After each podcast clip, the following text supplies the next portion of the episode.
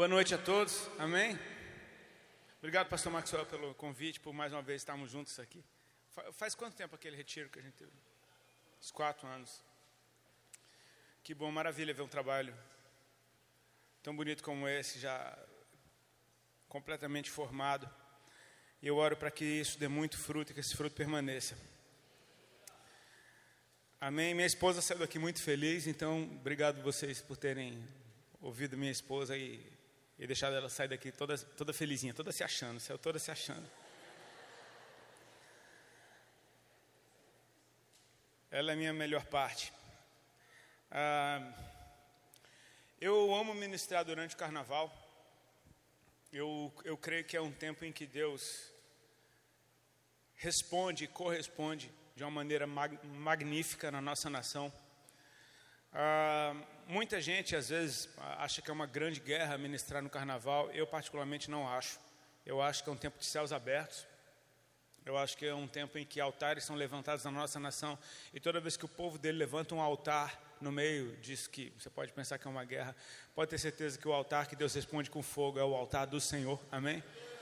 Então, assim, se prepare para para um tempo de grande edificação nesses dias, porque eu creio que Deus quer redimir ah, o que é o carnaval na nação brasileira. Já está mudando, amém? O meu já mudou, o seu já mudou? Você pensar que, se você me dissesse há 20 anos atrás que um dia eu ia estar no carnaval pregando a palavra de Deus,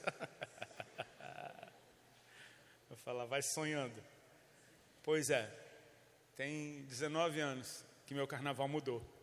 Amém? Eu não oro para ele acabar, não, porque eu gosto de feriado. Eu me amarro no feriado, meu irmão. E esse ritmo da gente poder ter um tempo para mergulhar na presença dele adorar ele com tudo, eu, eu oro para que isso permaneça. Eu só oro para que o carnaval mude. Amém?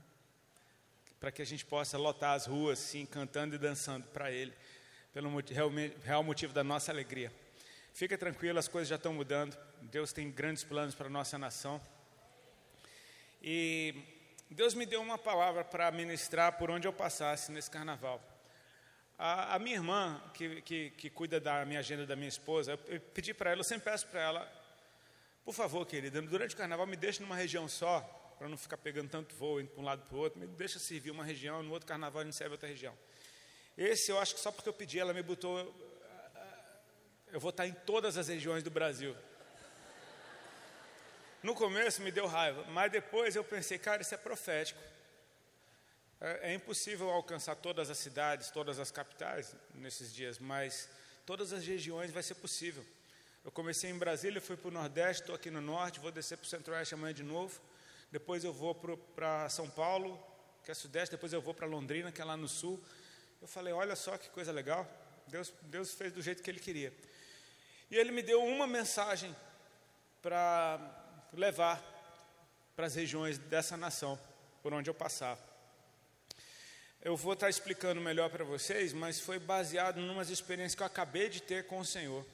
Ah, experiências bem frescas, assim, acabaram de acontecer.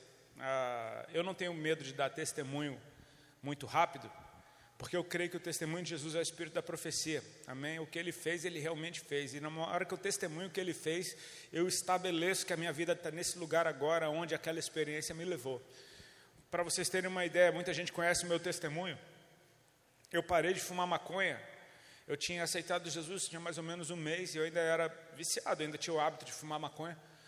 E um belo dia eu estava num quarto de hotel com a Bíblia na mão e um baseado na outra, fumando, tentando achar o cego de Jericó. Eu não sabia onde ele estava. Eu sabia que ele estava ali, mas eu não sabia onde. Oh, mano, aparece aí. Chacoalhava a Bíblia, ver se caiu o cego de Jericó, porque era o primeiro texto que as irmãs tinham lido para mim, o povo me evangelizou, ah, ministrou esse texto. E eu queria achar, eu queria ler, eu estava com saudade dele. E fumando bagulho e pensando, meu Deus, eu só tenho mais um para fumar, eu não tinha mais era o último baseado que eu tinha, estava preocupado porque eu só conseguia comer se eu fumasse. Eu estava nessa noia, tipo, meu Deus, vai acabar o bagulho, eu não tenho o que fazer amanhã, como é que eu vou fazer? E cara, parece, sabe, sabe quando aquela passagem do filho pródigo, quando ele cuidando dos porcos, então ele caindo em si. Sabe quando o cara cai em si? Naquela hora eu pude ver a cena, eu tinha uma Bíblia na mão, baseado na outra, eu estava feliz da vida e com o que Deus já tinha feito na minha vida, Ele já tinha me curado. Sabe, eu e a Alia, a gente tinha acabado de noivar. E aí eu pensei, cara, eu tenho aqui ó, uma vida antiga e uma vida nova nas minhas mãos. Então eu comecei, hoje eu sei que é o Espírito Santo que se meteu naquela minha conversa, porque ao invés de ficar preocupado dizendo que era o último que eu tinha, eu comecei a profetizar dizendo é o último. Então quer saber? Já que esse é o último, ele é o último. Eu comecei a decretar que era o último e fiquei feito um doido decretando que era o último. Fumei ele até o final, mas decretando que ele era o último. Fumei até não sobrar nada, porque eu não queria dar brecha de, de, de ter uma bagana depois. Fumei até o fim. Quando acabou, eu pensei agora. Acabou, foi o último. Cara, tem uma coisa a respeito da boa notícia do céu. A natureza dela é ser espalhada. Ela quer ser espalhada, ela quer ser contada. Eu falei, eu não sabia o que fazer, então eu peguei o telefone e liguei para a casa da, dos pais da Ali, a Ali estava lá. Eu liguei para ela e ela que atendeu, ela, oi amor, já estou indo. Porque eu estava no hotel que era perto do, do, do, da casa dos pais dela. Eu falei, não amor, não estou ligando para te apressar, eu só queria te dar uma notícia. Ela, o quê? Eu falei, ah, parei de fumar. Agora você pensa, eu estou dando testemunho que eu parei de fumar com o quarto todo enfumaçado, com o dedo amarelo, com os olhos vermelhos, com a boca seca, doidão, falando, amor, parei de fumar. E eu parei de fumar e eu nunca mais botei um baseado na boca. Nunca mais eu botei um baseado na boca. Então, se você sabe que foi Deus que fez, meu irmão, espalha. A mulher na beira do poço de Samaria teve um encontro com Cristo, saiu espalhando para uma cidade inteira. Filipe foi encontrado por Jesus, já saiu contando para Natanael. Nós somos fofoqueiros do céu, amém? Por isso que fofoca na igreja é tão feio, porque na verdade você foi chamado para ser um fofoqueiro do céu. É para você ouvir boas notícias e sair contando para todo mundo. Então, assim, eu quero contar para vocês aqui nessa noite, baseado nessas boas notícias. Uma delas é que eu creio que aquilo que eu recebi do Senhor nesse ano me colocou na melhor fase da minha vida. Sabe, eu, tipo, eu acabei de entrar, mas eu já creio que é a melhor fase que eu já experimentei na minha vida. E a outra boa notícia é que eu quero que você viva isso também. E por isso eu vou te compartilhar ah, uma parte, de certa forma, teórica, com princípios bíblicos, e depois eu vou compartilhar o testemunho do que eu experimentei e você vai ver que a prática é extremamente simples daquilo que me levou para um novo lugar. Entenda uma coisa: toda palavra de Deus é boa, amém? A própria palavra diz que ela é boa para edificação, para o ensino.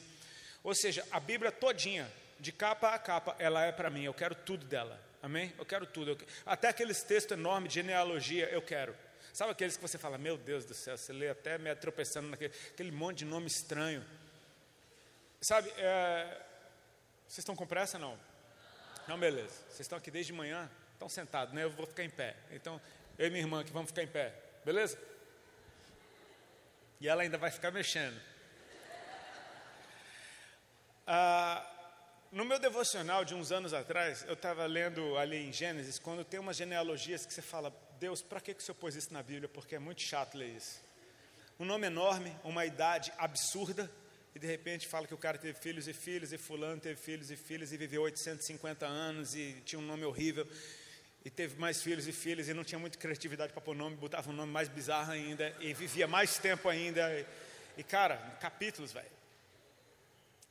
E eu estava no meu devocional, eu sou bem metódico, eu falei, eu vou ler cada vírgula disso aqui, meu irmão, porque eu sou crente, entendeu? Sabe aquele orgulho de ser crente?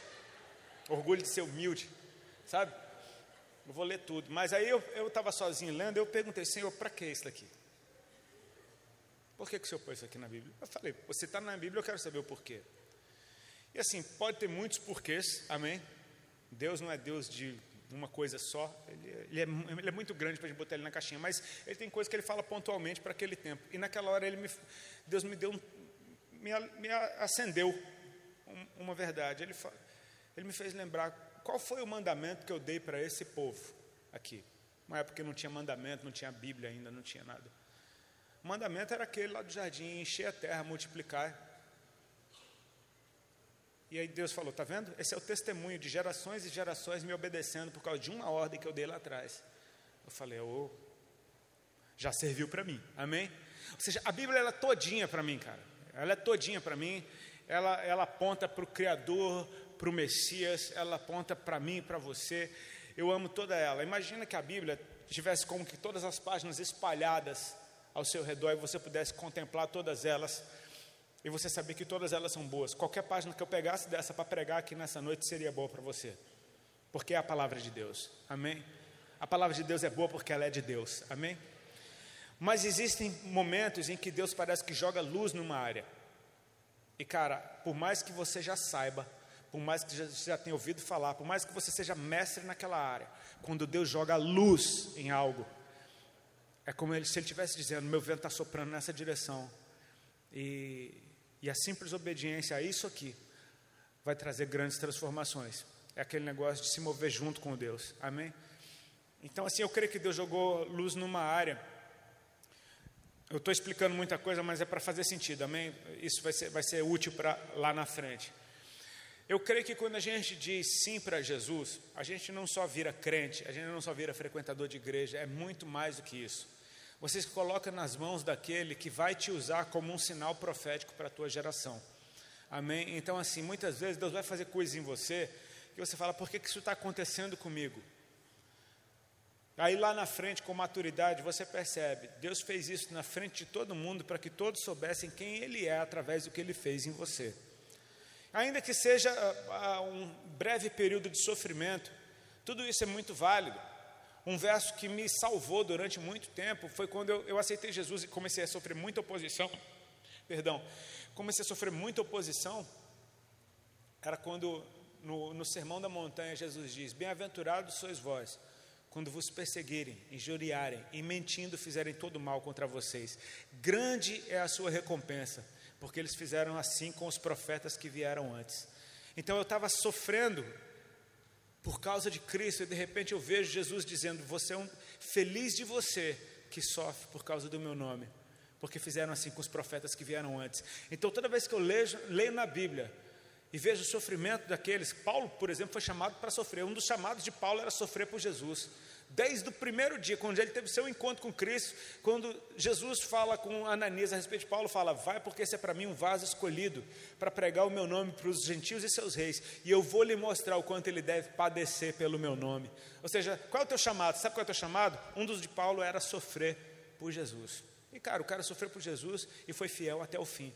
Então, quando a gente diz sim para Cristo, a gente está dizendo sim para a vontade dele na nossa vida. O que, é que eu quero dizer com isso? Que eu, com o tempo, eu vou aprendendo. Eu sou um ministro do Senhor. Meu ofício é ministrar a respeito dele, é contar tudo que eu estou vendo da parte dele. Então eu percebo que se ele fizer uma coisa em mim, não é simplesmente para mim, ele quer fazer no corpo de Cristo e eu entendo que ele está me mostrando, está me deixando experimentar isso para que eu possa passar com propriedade, ou seja, uma experiência é um testemunho de Cristo que é a profecia. Ou seja, aquilo que ele fez, ele faz e ele vai fazer. Ele era, ele é e ele há de vir. Amém? Então, assim, eu queria compartilhar com vocês ah, algumas dessas experiências que eu tive e eu oro para que seja útil na tua vida. Vamos lá? Amém? Abre a tua Bíblia, por favor, em Lucas capítulo 3. A gente vai ler do verso 1 ao 16. Eu quero usar isso daqui como base.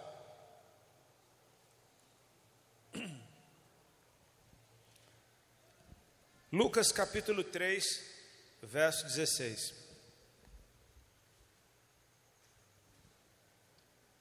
Bom, verso 16 não, verso do 1 ao 16, perdão.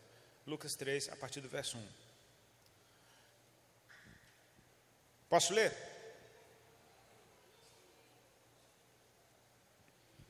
No 15 ano do reinado de Tibério César, sendo Pôncio Pilatos governador da Judéia, Herodes tetrarca da Galiléia, seu irmão Filipe, tetrarca da região de Itureia e Traconites, e Lisânias, tetrarca de Abilene, sendo sumos sacerdotes Anás e Caifás, a palavra de Deus veio a João, filho de Zacarias, no deserto. Ele percorreu toda a região das imediações do Rio Jordão, pregando o batismo de arrependimento para a remissão de pecados, conforme está escrito no livro das palavras do profeta Isaías. Voz do que clama no deserto, preparem o caminho do Senhor endireitem as suas veredas. Todos os vales serão aterrados, todos os montes e colinas serão nivelados, os caminhos tortuosos serão retificados e as estradas irregulares serão aplanadas, e toda a humanidade verá a salvação que vem de Deus. João dizia às multidões que saíam para ser batizadas: Raça de víboras, quem deu a entender que vocês podem fugir da ira vindoura? Produzam frutos dignos de arrependimento e não comecem a dizer uns aos outros: Temos por pai Abraão. Porque eu afirmo a vocês que Deus pode fazer com que destas pedras surjam filhos a Abraão. E também o machado já está posto à raiz das árvores. Portanto, toda árvore que não produz bom fruto é cortada e lançada ao fogo. Então as multidões perguntaram a João: O que é que devemos fazer? Ele respondeu: Quem tiver duas túnicas, reparte com quem não tem, e quem tiver comida, faça o mesmo. Também alguns publicanos chegaram para ser batizados e perguntaram a João: Mestre, o que devemos fazer? Ele respondeu: Não cobrem mais do que o estipulado. Também soldados lhe perguntaram: E nós, o que devemos fazer? E ele lhes disse: Não sejam prepotentes, não façam denúncias falsas e contentem-se com o salário que vocês recebem. Estando o povo na expectativa e pensando todos em seu íntimo a respeito de João, se por acaso ele não seria o próprio Cristo, João tratou de explicar a todos: Eu, na verdade, batizo vocês com água, mas vem aquele que é mais poderoso do que eu, do qual não sou digno de desamarrar as correias das suas sandálias. Ele os batizará com o Espírito Santo e com fogo. Ufa, glória a Deus por isso, amém? Irmãos, esse texto é bem explicativo e, assim, é óbvio que a gente está falando de um evento que já aconteceu, amém? Tanto o batismo de João como o batismo do Espírito Santo, a igreja já, recebeu, esses eventos já aconteceram. Mas o que me chama a atenção é a dinâmica de como Deus trabalha a respeito de tempos e tempos. Deixa eu tentar te explicar melhor. Eu creio que nós estamos vivendo e para viver um dos tempos mais gloriosos que a igreja de Jesus já viveu na face da terra. Amém? Eu, eu não acho que as trevas estão aumentando, eu acho que a luz está avançando. Ah, eu conversava com meu irmão Silvestre dentro do carro. Ah, às vezes, quando você vê, por exemplo, um demônio manifestando na vida de alguém, você pensa, esse demônio agora está mais forte porque manifestou. Não, na verdade, ele está esperneando porque ele vai sair. Ou seja, o showzinho é só porque ele está para sair. Entendeu? Então, assim, quando parece que o negócio está ficando mais bagunçado, é porque a luz está invadindo e, e, a natureza da luz é prevalecer sobre as trevas e quanto mais ela avança, mais ela prevalece, as trevas não têm poder algum sobre a luz. Então simplesmente deixa a tua luz brilhar. Quanto mais escuras tiverem as trevas, mais poder tem a sua luz. Um palito de fósforo faz toda a diferença dentro de uma caverna onde não tem luz alguma. Ou seja, fique tranquilo que você é luz, simplesmente deixa essa luz brilhar. Amém? É meio redundante a gente falar que Deus está fazendo uma coisa nova e ela é maravilhosa. Por que, que é redundante? Porque Deus está sempre fazendo uma coisa nova. Amém? Ele está sempre fazendo uma coisa nova. Deus é Deus de novidade. Amém? E partindo do princípio que aquele que começou a boa obra e é fiel e justo para aperfeiçoá-la até o dia de Cristo Jesus, você entende que uma obra que começou boa, ela só vai melhorar com o tempo até o dia do Senhor. Então, eu creio que nós estamos vivendo o melhor tempo das nossas vidas e estamos esperando um tempo ainda melhor do que esse que a gente está vivendo. Amém?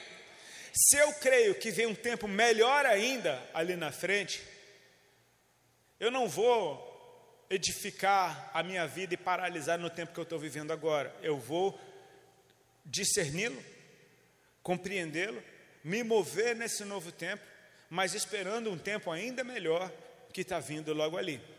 Já percebeu que o profeta parece meio maluco? Todos os profetas que você conhece, eles parecem meio diferentes dos outros, das outras pessoas. Não é um pré-requisito ser meio esquisito, mas os profetas normalmente são. E eu vou te dizer uma razão bem simples para isso. Deus diz que não vai fazer coisa alguma sem falar antes com os seus servos, os profetas. Repete comigo, falar antes. Ou seja, aquele cara que ouviu a notícia primeiro. É como se você aqui em Belém, essa terra que tem esse ar-condicionado natural, amém? Essa temperatura amena, amém? Como se você de repente recebesse uma palavra profética do Senhor, Ele dizendo que vai nevar. E Ele te manda comprar casaco. E de repente você começa a andar com um casaco pesado na rua. Todo mundo vai achar que você está doido, sim ou não? Mas você sabe o que você ouviu da parte do Senhor. Então você é um sinal profético daquilo que ele está para fazer, porque ele te contou primeiro. Não é só para você saber, é para você começar a se mover naquilo que Ele está te preparando. Ou seja, esse lugar que eu cheguei aqui agora, que você está, que nós estamos, é o melhor lugar que a gente já chegou. Os nossos heróis na fé, essa nuvem de testemunhas que o livro de Hebreus fala, eles olham para a gente, eles desejam viver o que a gente está vivendo hoje. Eles, eles, sabe, é, eu tenho um amigo chamado Rafael Conrado, um profeta do Senhor, que ele, tem, ele diz que tem certeza que quando ele chegar no céu, Abraão, Moisés vão chegar para ele e vão perguntar: Rafael, me conta como é que é ter Deus vivendo dentro de você, cara. Sabe, tipo assim, a gente está vivendo um tempo muito fantástico. Mas eu, eu entendo que se tem um tempo maior vindo ali, eu, eu vou tratar esse tempo que eu estou vivendo agora como uma preparação para aquilo que está vindo. Amém? Ou seja, eu quero me preparar para aquilo que está vindo. Não, não quero ser pego de surpresa, eu não quero ser como aquelas noivas loucas que não tinham óleo na hora que o noivo chegou. Eu quero estar preparado para a hora que ele vier, eu simplesmente despertar do meu sono e fluir junto com ele. Amém? Se ele dançar uma música alegre, eu danço. Se ele cantar uma música triste, eu choro. Eu quero estar tá me movendo junto com o Senhor. Ou seja, eu preciso discernir que esse tempo, por melhor que ele seja, ele é uma preparação para algo maior que está vindo. Por que, que eu estou falando disso? Porque essa é a dinâmica do jeito de Deus trabalhar. Você percebe que quando João Batista começa o seu ofício profético, quando ele começa a profetizar, isso marcou talvez um tempo de grande alegria e regozijo no povo de Israel, porque havia 400 anos em que não tinha sinal algum de palavra profética, não tinha um ex que eu te digo. Cara, você tem ideia do que é você passar 400 anos, uma nação que é totalmente edificada nos encontros que teve com Deus, e de repente por 400 anos não tem nada do céu acontecendo. A sua identidade é totalmente baseada no que Deus fez, manifestou e mostrou e disse. Você é acostumado desde os seus pais, dos seus patriarcas, saber que Deus fala, que Deus é real, que Ele aparece, que Ele se move, e de repente você está vivendo na opressão do Império Romano, sua terra está tomada, a tua cultura está sendo devastada, e não tem nada acontecendo do céu, e de repente começa a acontecer uma atividade angelical o anjo Gabriel começa a aparecer para o pai João Batista para dar a notícia do seu nascimento. O mesmo anjo aparece para Maria para dizer que ela vai gerar o filho de Deus, ou seja, as coisas estão em ebulição e a boa notícia está correndo. Então você crê que esse povo entende que chegou um novo tempo. Amém? Chegou um novo tempo e esse tempo é maravilhoso. Nós temos um profeta cheio do Espírito Santo, cara, e esse cara é fantástico. Ele está batizando o povo, mas ele deixa bem claro que esse tempo nada mais é do que uma preparação para um tempo que está vindo ali na frente. Se preparem, porque o reino dos céus está chegando. Amém? João Batista diz: Eu batizo vocês com água, mas vem um depois de mim, mais poderoso do que eu, do qual não sou digno de desamarrar as correias das suas sandálias, e ele vai batizar com o Espírito Santo e com fogo. Então você percebe, batismo com água, o Jordão está ali. Água, aquele Jordão que você sempre vai, é, se você mora ali, não, não é o, o, grande, é o Jordão. Eu fui a Israel, quem aqui já foi a Israel? Uma galera já foi a Israel. Meu irmão, eu fui a Israel e uma das coisas mais decepcionantes da minha vida foi quando a gente estava no ônibus, dormindo, indo de uma cidade para outra, de repente o guia do ônibus fala: Preparem os seus celulares, porque nós estamos para atravessar o Jordão. Meu Deus. Aí o cara fala: Atravessamos. Cara, o Jordão é quase da, da grossura desse, desse púlpito aqui. Você fala, meu Deus, é esse que é o Jordão, cara. O Jordão, estava ali, corria ele sempre ali, está ali sempre correndo. João Batista está batizando com aquela água daquele Jordão. Tanto que Naamã, quando foi é, até o profeta para ser curado da sua lepra, ele mandou mergulha no Jordão sete vezes. Ele falou: pô, tem, tem rios melhores na minha terra. Tipo, esse rio velho aqui. Não tem parecer nem formosura. Só que João Batista está dizendo: eu, vou, eu batizo com água, com essa água, mas vem um depois de mim que vai batizar com o Espírito Santo e com fogo. Então tem um batismo que está acontecendo aqui, tem um batismo que vai vir do céu. Amém? Ou seja, é natural você entender que para eu me preparar para um batismo no Espírito, talvez eu tenha que tomar atitudes mais espirituais. Sim ou não? Faz sentido? Tipo, meu, se é para eu me preparar para um batismo no Espírito, talvez eu tenha que tomar atitudes espirituais. E os caras ficaram meio perdidos aqui. Mas o texto se explica todinho. Porque João Batista traz um batismo de remissão de pecados, arrependimento de pecados. Quando você fala de batismo, você fala de um novo nascimento. Amém? É nascer de novo, ser batizado é nascer de novo. Mas está implícito aqui que nascer de novo significa morrer para algo. Você morre para a sua vida velha para você nascer para uma vida nova. Você morre para uma vida de obras mortas e nasce para uma vida de boas obras, de atos de justiça. Então, é interessante você não simplesmente, quando é batizado para a remissão de pecados, deixar as obras que você praticava. É necessário você abraçar boas obras daqui para frente. Não é simplesmente ficar inerte esperando que Deus faça tudo, é você abraçar essas obras de justiça. Ele diz pelas palavras do profeta Isaías: Preparem o caminho do Senhor, endireitem as suas veredas. Os vales, aquilo que é baixo, será aterrado. Os montes serão nivelados. As estradas tortuosas serão endireitadas. Os caminhos estranhos vão se aplanar, ou seja, fala de retidão. Ou seja, é um batismo de retidão. Repete comigo, batismo de retidão. E então toda a humanidade verá a salvação de Deus. Agora olha que interessante. João Batista diz: vocês têm que produzir frutos de arrependimento daqui para frente, porque está vindo o reino dos céus. Os caras naturalmente ficaram se perguntando, cara, o que, é que a gente faz? Perguntaram para João Batista: o que é que a gente faz? E, cara, é interessante porque para um batismo do Espírito que estava para vir, João Batista não mandou eles jejuarem. João Batista não mandou eles fazerem voto de nazireu, deixar o cabelo crescer até o pé. João Batista não mandou eles andarem descalços por um ano. João Batista não mandou eles ajoelharem no milho. João Batista não mandou eles fazerem nada espiritual. A direção de João Batista é: quem tem duas túnicas, divida com quem não tem. Quem tem comida, faça o mesmo. Aí vinham cobradores de impostos. E a gente, o que é que faz? Tem algo específico para a gente? João Batista, sim, não cobre mais do que é devido. Aí os soldados vinham, e a gente faz o quê?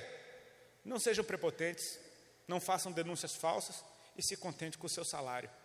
Mano, isso é muito poderoso e escandaloso para mim, porque a preparação para receber algo do céu nada mais é do que eu ser uma pessoa decente nada mais é do que ser gente. Já pensou? Isso serve como denúncia para você ver o tanto que a humanidade está zoada. Deus tem que vir encher um cara do Espírito Santo para esse cara te dizer que você tem que fazer aquilo que é certo. Isso me choca. Irmãos, eu tenho, eu não sou perfeito. Eu, não creio, eu creio que não tem ninguém aqui perfeito. Eu tenho muitos defeitos, amém? E um deles é gostar de série de traficante, de bandido, brother assistir essas séries cabulosas. Eu, eu me, me perdoe, amém? Se é pecado, eu estou confessando aqui. Teve uma que eu assisti esses tempos, que tinha uma frase, cara, que um bandido falou para o outro, que meu irmão, os caras estão dentro da cela discutindo os problemas da facção deles. Aí um cara vira para o outro assim com os olhos arregalados e fala: Mano, o certo é o certo, tá ligado? Cara, aquilo. Sabe, tipo, proceder, mano. Cara, o certo é o certo, tá ligado? Cara, eu vi isso numa série de dois bandidos, um falando pro outro. Sabe o que os caras estavam perguntando para João Batista? João Batista, o que é que a gente faz? João Batista disse: O certo, mano, é o certo. Tá ligado? Cara, isso, isso é bem chocante, porque a direção, o que Deus está esperando de mim e de você não é nada muito espiritual, não. É que você faça aquilo que é o certo. Irmãos, deixa eu te falar uma coisa. Eu tenho amigos que vão direto para a África. E eles falam para mim, Rodolfo, se tu gosta de ver milagre, vá para a África. Porque na África é milagre, pra, todo culto tem milagre, todo culto tem cego enxergando, paralítico andando, e assim os caras recebem a cura e saem de boa, tipo, como se não fosse nada, tipo, já estão acostumados a ver milagre, é morto ressuscitando. Meu irmão, parece que é algo específico que Deus tem que fazer naquela terra para o povo ver a crer. Então você entende, poxa, por que, que isso não acontece tanto? Acontece, mas não acontece tanto aqui. Porque aqui é outro céu, é outra necessidade. Países da Europa, América do Norte, países que já queimaram de amor por Jesus ao ponto de enviar missionário para o mundo inteiro, hoje parece que precisam de um batismo de amor, de paixão, para queimar de novo. Então, você percebe que o mover de Deus nesses lugares é um pouquinho diferente. Não dá para você ficar tentando copiar o que acontece num canto e trazer para cá. Nós temos uma realidade, nós temos uma necessidade. Irmãos, eu creio que nós estamos para viver um tempo em que Deus vai empoderar a retidão ao ponto dela se tornar a ferramenta evangelística mais preciosa que existe. Se você perceber, todos os teus amigos que não são cristãos e a sociedade, sabe o que eles esperam de nós? Retidão, cara. Eles não esperam que a gente saia curando gente pela rua, eles não esperam que a gente saia entregando palavra de conhecimento, eles esperam que a gente seja decente. A sociedade espera que os crentes sejam decentes. Que um homem crente trate bem sua esposa. Que um filho crente trate bem os seus pais. Que os crentes paguem suas contas em dia. Não fiquem devendo os outros, não defraudem ninguém. Cara, a sociedade só espera que tu faça o certo, mano. Porque no dia que tu fizer o certo, você vai se encaixar no que a palavra diz. Jesus diz: Vocês são luz no mundo. Assim resplandeça a vossa luz diante dos homens, para que eles vejam as suas boas obras e deem glória ao Pai que está no céu. Você tem ideia de todos os teus amigos do mundo dando glória a Deus, porque viram retidão na tua vida? Eu creio que chegou um tempo em que a retidão no Brasil vai ser a arma mais poderosa de evangelismo e você vai pregar sem abrir a boca, simplesmente porque você é uma pessoa decente. Ó, oh, Rodolfo, é, me dá um conselho. Eu, tenho uma namorada, mas a amiga da minha namorada, que é mó gata, está querendo ficar comigo. O que é que eu faço? Mano, o certo. É o certo, está na tua cara, tu sabe o que fazer. Tu sabe o que fazer. E se Jesus entrou em você, você não tem desculpa para não entregar aquilo que é o certo, porque Ele é a retidão em pessoa. Você percebe que as direções que João Batista deu para cada um desses grupos que apareceram para ele, sempre tava, tinha alguém incluso. Quem tiver duas túnicas, reparta com quem não tem. Ou seja, eu pedi uma direção, o que é que eu faço para a minha vida, para eu me preparar para aquilo que está vindo? E João Batista fala: existe um próximo reparta com quem não tem. Aí vem o cobrador de impostos, o que é que eu faço? Não cobre mais do que estipulado. De quem? De alguém. E dos soldados? Não sejam prepotentes, não deem falso. Ou seja, sempre tem alguém incluso. Ou seja, não é só uma retidão, quando, porque quando a gente fala de justiça e retidão, a gente sempre pensa num político não sendo corrupto. Mas o problema do Brasil não são os políticos. O problema do Brasil são os brasileiros. Porque brasileiros corruptos, quando assumem algum cargo político, praticam corrupção. Ninguém pratica corrupção porque se tornou político. Não. Quem pratica corrupção na política já praticava antes da política e simplesmente a política potencializou. Quem rouba 10 reais rouba 10 milhões. É simples assim. Se você não rouba 10 reais, você não vai roubar 10 milhões. É simples assim. Ou seja, retidão. As pessoas só esperam isso da gente. E quando isso começar a brilhar, o nome de Jesus vai começar a ser glorificado de uma maneira que nunca foi antes. E aí tem uma recompensa. Você vai estar prontinho para receber o poder que vem do céu. Deus está esperando um povo preparado para Ele, em retidão, um batismo de retidão, antes que venha o batismo do Espírito Santo. Esses, como eu já disse, só vou refrisar: esses eventos já aconteceram, mas existe sempre um outro nível, amém? Como já dizia o profeta, tem um outro patamar, amém? Um outro patamar está chegando aqui na frente, meu irmão. Se está bom agora, vai ficar muito melhor depois. Deixa eu te dizer uma coisa. Dentro de você existe um você que não é seu. mas está na tua mão. Você fala, Rodolfo, que invenção é essa? Calma.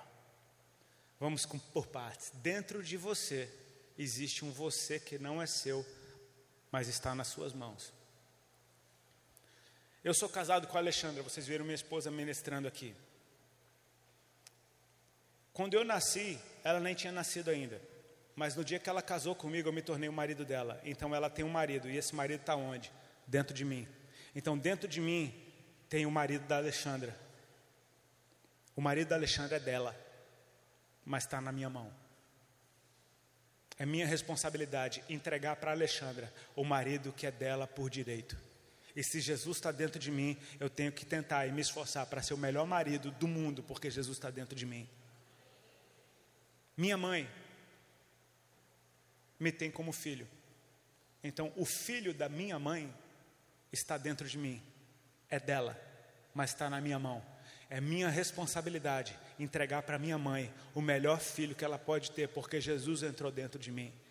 E Jesus não se deu por partes, ele se deu inteiro. O Espírito Santo não vem por medida, ele vem completo. Então, se nosso Deus é justo e a base do seu trono é justiça, eu tenho a responsabilidade de entregar para quem está ao meu redor o melhor que eu posso ser, está na minha mão. Sabe, você percebe? Quem aqui já foi adolescente um dia sabe do que eu estou falando. Às vezes você está com raiva do seu pai e você causa destruição em você. Às vezes você está com raiva dos seus pais, você vai usar droga, porque está com raiva deles. Se prostitui porque está com raiva deles. Na verdade, sabe o que você está fazendo? Você está ferindo o filho deles, porque você sabe que eles amam o filho deles e o filho deles está dentro de você, mas está na sua mão. Então você fere o filho deles para atingi-los. Inconscientemente, o ser humano faz isso.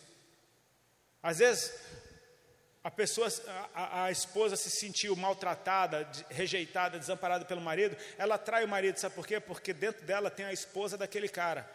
Então ela faz isso para autodestruição, simplesmente para ferir o próximo. Isso é inconsciente. Mas Deus está aqui para reverter o processo. Amém? Agora, se eu sei que Jesus está dentro de mim e tem dentro de mim uma pessoa que é do outro, mas está na minha mão, é minha responsabilidade entregar isso. Deixa eu partir para o testemunho que eu experimentei esse ano.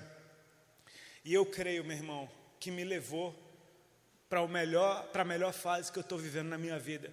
Espiritualmente, eu estou me sentindo mais cheio do que nunca. Simplesmente por causa de algumas respostas que eu dei em ação.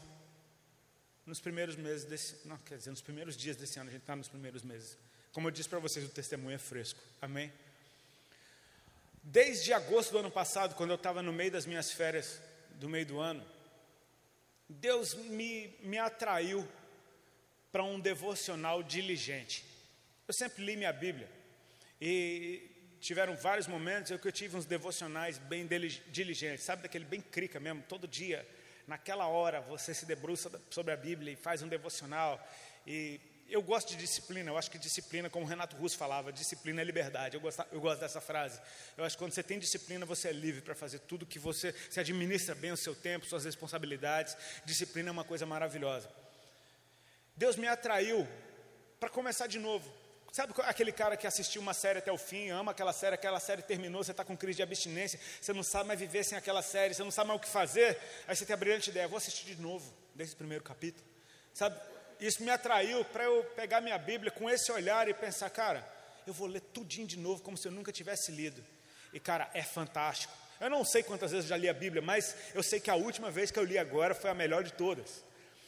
Comecei a ler, fazer o meu plano devocional de um ano. Tem um aplicativo, botei lá, achava legal, as letras são enormes, dá para ler sem cansar. Eu sei que eu terminei na metade do tempo, terminei agora nas minhas férias de fim de ano, terminei agora em janeiro. Só que no meio disso alguma coisa aconteceu. Ou seja, a exposição à palavra de Deus é a exposição ao próprio Deus. Deus é a palavra, amém? Quando você bota a palavra de Deus para dentro, é o próprio Deus que você está colocando para dentro de você. Isso vai encher teu pensamento. Se você lê a, tua, lê a Bíblia de manhã, não estou falando de quanto tempo você vai ficar, isso depende de você, porque quando você vê, você passou a manhã inteira lendo, você nem, não precisa parar. Se está ficando bom, a história está gostosa, meu irmão. Cara, é a história mais doida que tem, é Deus se movendo no meio dos homens. Cara, o que, que vai acontecer de novo? Aí você sabe que vai acontecer de novo, mas você fica naquela expectativa, eita, aí chegou aquela parte que já é uma parte famosa da Bíblia. É muito legal, amém? Você, você lê a Bíblia mesmo, é a história de Deus se manifestando no meio de nós. Eu estava imerso nesse ambiente e eu, eu entendi que esse gesto estava me, me preparando para algo. No meio das minhas férias agora. Eu e a Ali, a gente tem, tem, um problema com férias. A gente gosta tanto de férias que é quase uma idolatria. A gente tem que tomar cuidado com esse negócio. Eu nasci para tirar férias, meu irmão. Não sei você. Eu nasci para tirar férias. Eu amo tirar férias. Para mim, férias é mais charamanaia que existe no mundo.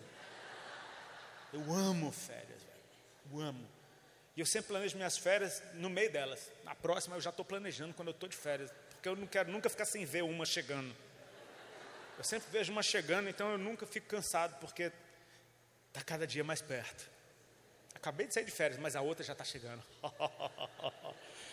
Ou seja, a gente planejou muito, a gente sonhou, a gente alugou um estúdiozinho que era quarto, sala e cozinha, aquela coisinha, eu e meu amor lá, num lugar maravilhoso. Vou pegar altas ondas, meu Deus do céu, vai ser maravilhoso. No segundo dia, a gente ainda estava assim, fascinado. Oh, a gente está aqui, aquele tempo que a gente tanto sonhou, a gente está aqui. Ah. No segundo dia, depois do almoço, ele falou: Amor, você quer surfar onde? Eu falei: Eu quero naquela praia lá que você não gosta. Porque é uma praia que não tem estrutura alguma, tem que parar o carro na estrada e, enfim, ela não gosta daquela, mas tem altas ondas. Aí ela falou: Tá bom, meu. Ela estava tão feliz que ela: Vamos, vamos lá, vai ser massa. Falei: Tá bom, fica aqui, amor, eu vou ali, é só uma horinha, tá? Rapidinho. Tá bom. Enquanto eu estava surfando, caiu uma chuva. E lá chove sempre. Chove, chuva de 10 minutos. Quando eu saí do mar, feliz da vida, pensando, meu Deus, vou sair logo porque choveu, a Ali vai ficar braba. Eu não achei a Ali na praia. Quando eu olho, está a Ali andando na estrada, a moto não sabe o que aconteceu. E ela assim, falei, o que aconteceu, amor? Quando começou a chover, eu fui subir naquela pedra para subir naquele muro para me proteger da chuva. Eu pensei, que ideia foi essa? Subir numa pedra para subir num muro. Tu não sobe em canto nenhum, que aventura é essa? Aí então, quando eu estava subindo na pedra, eu escorreguei, que a pedra estava lisa, caí, arranquei a cabeça do dedo do pé e eu acho que quebrei meu pulso. Falei, ai meu Deus. Ela falou, fiquei 20 minutos chorando, quase desmaiei de dor, senti um estalo. Cara, meu coração apertou. Falei, meu Deus, é a minha andorinha, cara. A minha magrelinha, meu Deus, ela é tão pequenininha e ela com a mãozinha assim encolhida. Falei, ela está com dor. Falei, se ela quebrou o pulso. Falei, cara, a gente está longe de casa, meu irmão. Você não se machuca em dólar, meu irmão. Você se machuca em real, não se machuca em dólar. Tipo, sabe, você começa a pensar um monte de coisa, mas ao mesmo tempo meu coração, cara, apertou, velho. Eu falei, cara, minha esposa machucou, a bichinha machucou, cara, a bichinha machucou e ela com dor, ela falou, e a dor só piorando, piorando. Ela falou, ah, amor, acho que eu quebrei. Meu Deus, tá Eu falei, amor, deixa eu olhar isso aqui. O pulso dela estava um pouquinho inchado, mas não estava muito. Eu falei, se tu tivesse quebrado, isso aqui estava um balão. Fica tranquila, não quebrou. Eu queria tranquilizar ela, mas aí, enfim, já comecei a me sentir culpada. A culpa é minha, a chuva caiu por minha culpa. A ideia de subir na pedra foi culpa minha. Tipo, meu irmão, alguma coisa aconteceu no meu coração de diferente. Eu falei, cara, a gente está nessa casinha segundo dia. Vou cuidar da minha mulher, velho. Então, pega saco de gelo, faz compressa. Amor, tá na hora da compressa. Vamos lá, cinco minutinhos, daqui a pouco bota mais cinco minutinhos. Cadê o remédio? Tomou o remédio? Vamos tomar o remédio. Vamos fazer massagem. Pega aquele cremezinho Tiger Balm, um negocinho com que dá um alívio, vamos passar aquele negócio, faz massagem. Comprou uma munhequeira para colocar na mão dela, para não ficar mexendo a mão durante a noite. E assim, enquanto eu estava lá fazendo compressa na mão dela, a gente vendo na TV, eu olhava para ela de vez em quando, ela estava assim. Eu falei, é, amor, te amo, te amo. Aí antes de dormir, ela, amor, ora na minha mão. Aí eu orava na mão dela, Senhor, recupera tudo aqui, assim. Aí eu olhava para ela, enquanto eu orava, ela estava assim. Ela, amor, Aí, aí tinha horas assim que a gente relaxava, a gente estava vendo, não sei, ela fazia amor. Aí eu, eita, vamos passar, fazer um, passar o creminho, fazer a massagem, fazer a massagem. Ela, aí eu fazia massagem, ela.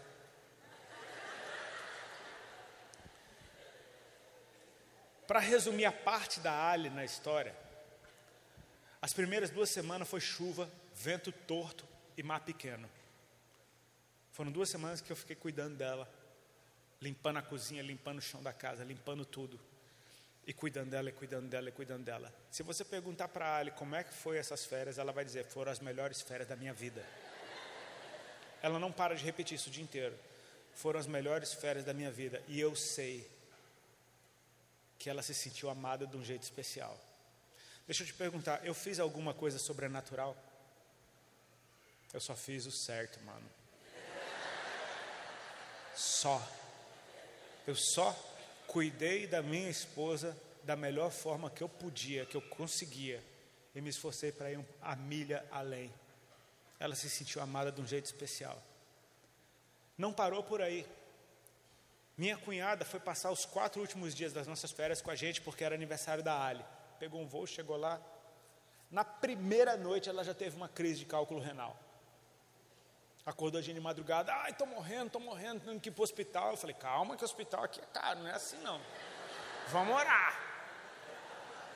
Ela acordou a gente, eu falo, meu, a bicha sofrendo, ela estava sofrendo. Cálculo renal não é brincadeira, eu nunca tive, mas eu sei que é bizarro. E fomos orar e oramos nela, e, e, e não é só orar, vamos, a Ali levou ela para a banheira, banho de água, banheira quente para relaxar. Daqui a pouco a Ali vem, olha, ela está melhorando, ela está melhorando, acho que não vai precisar ir para o hospital não. Aí eu pensei, o que, que a gente faz, amor? O que, que, que eu faço? O que, que é bom para isso? Ela falou, olha, cranberry juice, suco de cranberry. É bom, todo mundo diz que, que é bom para liberar a pedra, enfim. Eu falei, tá bom, então quando amanhecer, eu vou no mercado e vou comprar o suco dela. Tem que esperar o mercado abrir. Beleza. Acordamos, acordei, como é que tá? Ela, tô melhor, tô melhor, beleza. Eu falei, eu vou lá comprar o suco para ti. E saí na hora que normalmente eu faria o meu devocional, porque era a hora que o mercado abria. Fui lá, eu não sou bom de supermercado, amém? Eu não sei onde ficam as coisas. Eu bato cabeça no supermercado, achei o suco de cranberry, mas tinha vários, eu peguei uns dois, porque eu falei, se esse daqui estiver errado, esse daqui está certo. Levei dois sucos, um concentrado, o outro mais diluído. E fui, beleza, o mercado era meio longinho, e fui olhando para as praias, vendo as ondas quebrando, falando, mano, tá altas ondas, vai, pega o suco, volta para casa. Eu sou metódico. Tipo assim, na minha cabeça, quebrou a minha rotina, é meio toque mesmo, né? Tipo aquele negócio, quebrou a rotina, fica meio torto, meio empenado, assim. Eu estou voltando com suco, olhei no relógio, e no relógio, era exatamente a hora que eu já devia ter terminado o meu devocional e estaria saindo para surfar. E, e, naquela hora, simples assim, eu estou subindo a escadinha da casinha que dava entrada, eu pensei, eita, nem fiz meu devocional hoje. Cara, na hora Deus me invadiu. E como se fosse um amigo meu com um sorriso no rosto, ele falou: Não tem problema. Foi para mim que você comprou esse suco. Foi sobrenatural aquilo. Jesus falou para mim: Não tem problema, foi para mim que você comprou esse suco. Isso vale mais do que o teu devocional. Foram pequenas lições que Deus foi construindo dentro de mim. Aí eu te pergunto: eu fiz alguma coisa sobrenatural, cara? Só o certo. Jesus falou: se você der um copo d'água para um desses pequeninos, é para mim que você está dando. E se você começar a encarar a vida dessa forma, que Jesus está dentro do outro e eu estou tendo a oportunidade de servir Jesus no outro, eu vou me esforçar para dar o melhor que eu tenho, porque tem alguém dentro de mim que não é meu, é do outro, mas está na minha mão. É responsabilidade minha entregar isso para o mundo, o melhor que eu posso ser praticar a retidão, praticar a justiça. Não parou por aí. Desde o ano passado, só vou contar mais essa, amém? Desde o ano passado, eu tinha separado um tempo para ficar com a minha mãe e com meu filho. Porque fazia tempo que eu não passava tempo com eles. Eu só via eles passando. Ia para Brasília ministrar, oi, oi, oi, fui embora, para outro dia, estou em outra cidade. Eu queria tempo com a minha mãe e com meu filho. Eu falei, cara, tem tempo que eu não tiro tempo para minha mãe e para o meu filho. Separei do dia 10, que era depois do descende, até quinta-feira agora, que eu ia começar a ministrar. Eu falei, você para esse tempo para ficar com eles. Calhou da minha mãe ter uma cirurgia para fazer na boca, justo no dia 10. Então, no dia 10, a Ali ainda tinha ficado nos Estados Unidos. Eu pensei, cara, quer saber? Eu já estava nesse mover. Eu já tinha acabado de cuidar da minha esposa de um jeito que eu nunca tinha cuidado antes. Eu tinha acabado de experimentar essa alegria de fazer o certo. Cara, me lancei para Curitiba, onde minha mãe foi operar. Fiquei lá de acompanhante no hospital, fazendo vigília à noite. Quando eu vi, eu estava fazendo compressa na minha mãe, dizendo: Mãe, está na hora do remédio, vamos comer a sopinha. A sopinha está tá boa, vamos, lava o prato para minha mãe, leva ela, arruma a caminha dela, bota ela, leva ela, bota ela, lava ela, pega a sopa, faz comida, não sei o quê. Cara, quando eu vi, só estava eu e minha mãe em casa, eu nunca tinha tido um tempo desse com a minha mãe. Minha mãe é médica, cuidou de todo mundo da família a vida inteira, e agora eu estava sendo doutor da minha mãe. E ela disse: Meu filho, você parece mais é um policial. Deixa em paz, não, compressa, está na hora da compressa, do remédio, da sopa, já tomou o remédio, vamos tomar um remédio. Esse daqui você já tomou, não vai tomar de novo. Cara, mas nada disso foi pesado foi extremamente leve.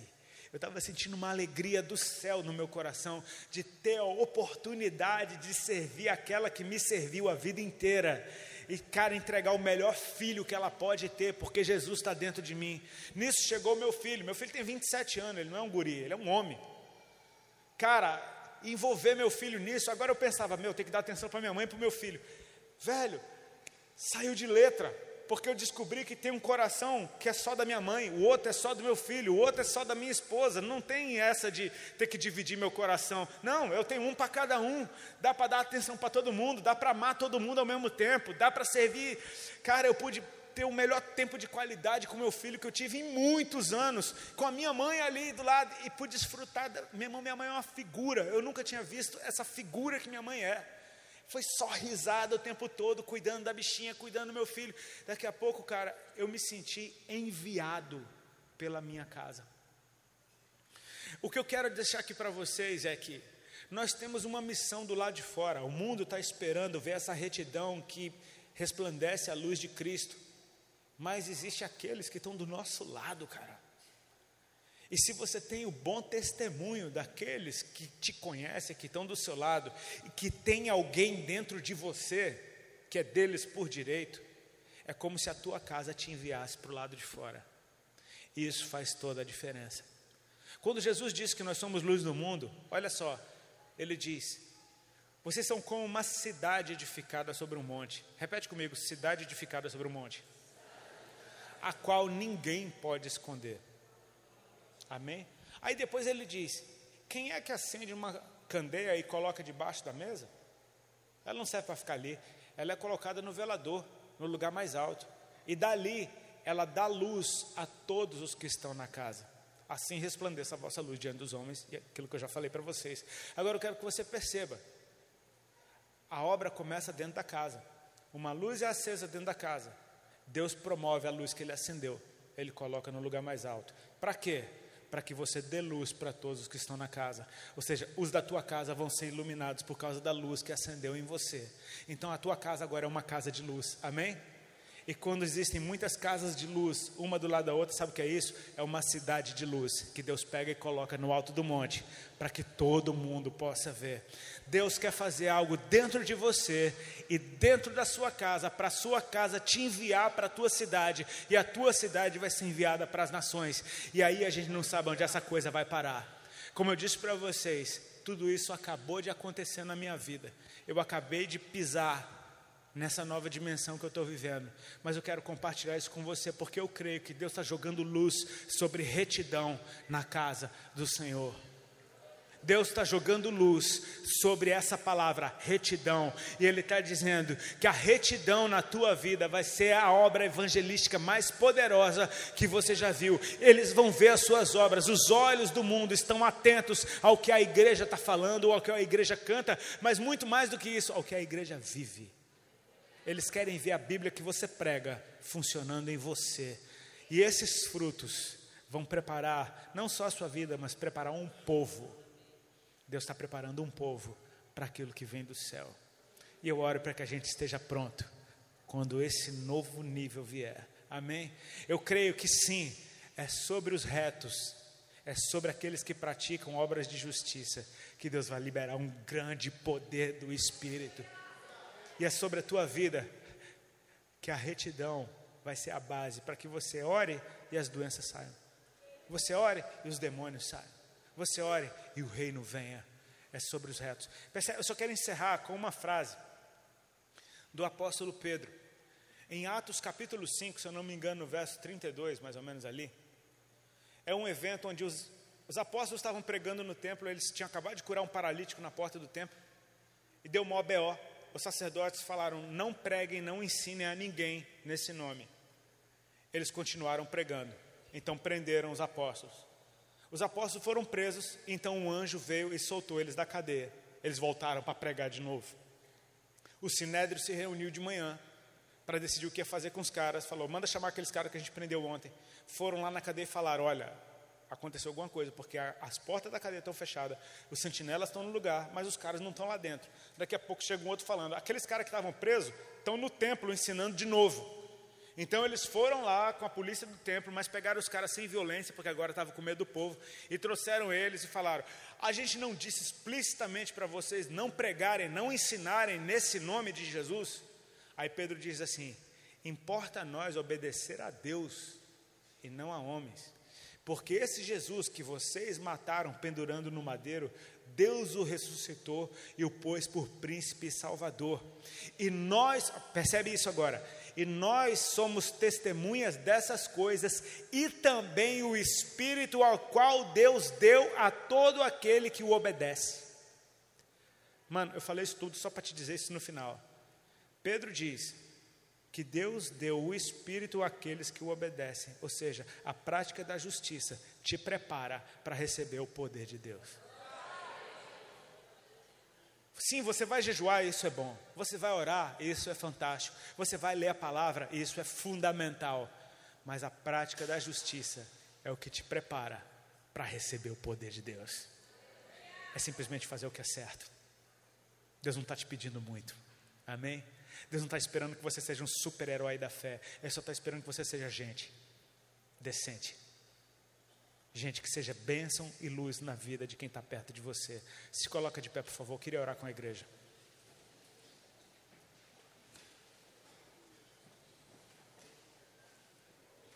Eu louvo a Deus pela tua paciência. Eu sei que vocês estão desde manhã aqui.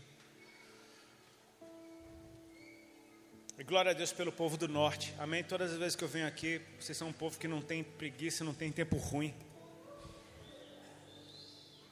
Eu louvo a Deus pela diligência que essa terra tem nos servir a Deus. Eu quero orar profeticamente sobre vocês. Vocês estão aqui representando a sua cidade, representando a sua região. É a única vez que eu vou estar na região norte, nesse carnaval. Aqui é o único lugar onde eu vou estar ministrando que eu acabei de ministrar. Então eu quero, eu quero que você se coloque na brecha pela tua região. Amém nessa hora e receba não só para você, mas receba para o seu povo. Amém? Receba para a sua cidade e para cidades aqui. Eu creio que Deus está liberando um favor e graça para que você não simplesmente pratique a retidão, mas para que você seja convencido do prazer e da alegria que você vai experimentar quando as obras de justiça começarem a sair de você, porque Deus se agrada disso. E quando você experimenta a alegria do Senhor, você se fortalece, porque a alegria do Senhor é a nossa força. Quando Ele se alegra, nós somos fortalecidos. A alegria dele é a nossa força. Então eu tenho uma meta de vida, eu tenho um plano para esse ano: viver de forma que agrade a Deus. Simples assim, meu irmão. Mas você não vai pregar o Evangelho? Sim, está é, tá incluso no pacote. Porque Deus se agrada que eu pregue o Evangelho. Eu não vou ficar simplesmente passivo dizendo te amo, Jesus. Não, eu quero viver de uma forma que agrade a Deus. Que Deus possa olhar para mim e dizer o que ele disse para Jesus: Eis aí meu filho amado, em quem tenho prazer. Sabia que você é um filho de Deus como Jesus? Jesus é o primeiro de muitos. Amém? Ele é o modelo o qual eu devo seguir. Quando eu entendo que eu sou um filho de Deus, então eu entendo o que significa em nome de Jesus. É como se fosse Ele. Quando eu oro em nome de Jesus, não é só colocar o nome dele no final da oração. Eu oro como se fosse Ele orando. Então, diante do Pai, o Pai está vendo Jesus orar. E o Pai atende. Eu quero viver de uma maneira que agrade o coração de Deus, porque Jesus agradou o Pai em todas as coisas. O nosso modelo venceu. Ele disse: No mundo vocês terão aflições, mas tenham bom ânimo, porque eu venci o mundo. Ou seja, se ele venceu, nós também vencemos. Nele nós somos mais do que vencedores.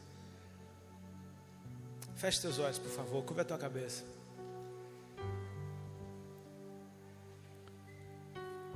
Eu oro para que o Espírito Santo de Deus venha sobre nós, nos trazendo uma nova consciência, um novo coração, um desejo tão grande de agradar ao Pai, que nós não vamos perder mais nenhuma oportunidade de servir Jesus na vida de quem está perto da gente. Eu chamo a existência os melhores maridos do mundo. Eu chamo a existência as melhores esposas do mundo aqui. Eu chamo a existência filhos e filhas que honram seus pais, e pais e mães que cuidam bem dos seus filhos e que os amam. Eu chamo a existência amigos fiéis. Eu chamo a existência empresários idôneos, políticos de caráter. Eu chamo a existência simplesmente gente que sabe o que agrada o coração de Deus e pratica essas obras. Eu chamo a existência um povo preparado para experimentar uma dimensão de poder que a nossa nação ainda não viu. Eu chamo a existência um tempo de sinais e maravilhas, de milagres acontecendo nas ruas, não simplesmente porque nós somos super seres espirituais, mas porque nós praticamos a retidão e Deus se agradou e deu o seu espírito a todo aquele que o obedece. Eu oro para que venha um tempo onde a justiça ande pelas ruas livremente. Hoje de manhã eu ministrava essa mensagem em Fortaleza, e Fortaleza está vivendo uma grande crise na área da segurança. Policiais em greve, amotinados, e Deus me tocou para profetizar algo. Vai chegar o dia em que as cidades não vão precisar de polícia, porque todos praticarão a justiça. Eu quero chamar a existência a glória de Deus sobre a terra. Eu quero chamar a existência o reino do Senhor sobre as nossas vidas, o governo dele sobre as nossas casas. E que essas casas sejam casas de luz, onde todos sejam iluminados pela luz que o Senhor acendeu e promoveu, até que essas casas de luz juntas sejam uma cidade de luz impossível de se esconder. Que o Senhor redefina a nossa vida secreta, aquela que ninguém conhece, só a gente. Por muito tempo, o lugar onde eu fico sozinho foi um lugar de pecado, o lugar onde ninguém via, era o lugar onde eu fazia coisas horríveis. É chegado um tempo em que aquele que ora vai fechar a porta do seu quarto, trancar ela e orar em secreto. E Deus vai se agradar da vida que você tem em secreto, porque Ele vai dizer que essa vida em secreto é mais bonita do que a vida que todo mundo vê. Eu quero chamar a existência esse tempo em que o nosso coração realmente se move em direção ao Senhor e Ele se agrada. Eu chamo a existência o sorriso de Deus sobre cada um de nós e o brilho do rosto do Senhor nos transformando de glória em glória. E que você seja luz por onde você andar, porque aonde teu pé pisar é um campo missionário. A tua escola, o teu trabalho, a padaria, o restaurante que você vai, o teu lugar de lazer, até a tua igreja. Eles vão experimentar o melhor você que você pode entregar em Apocalipse 19, João viu a noiva do cordeiro e disse que ela está vestida de linho fino, resplandecente e puro. E diz que o linho fino são as obras de justiça dos santos. Eu sou noiva do cordeiro, quem aqui mais é? Então existe uma noiva de Cristo dentro de você, que não é sua, é dele, mas está na sua mão e é sua responsabilidade entregar para ele o que ele é digno de receber. Entregue o melhor. Amém? Deus te abençoe.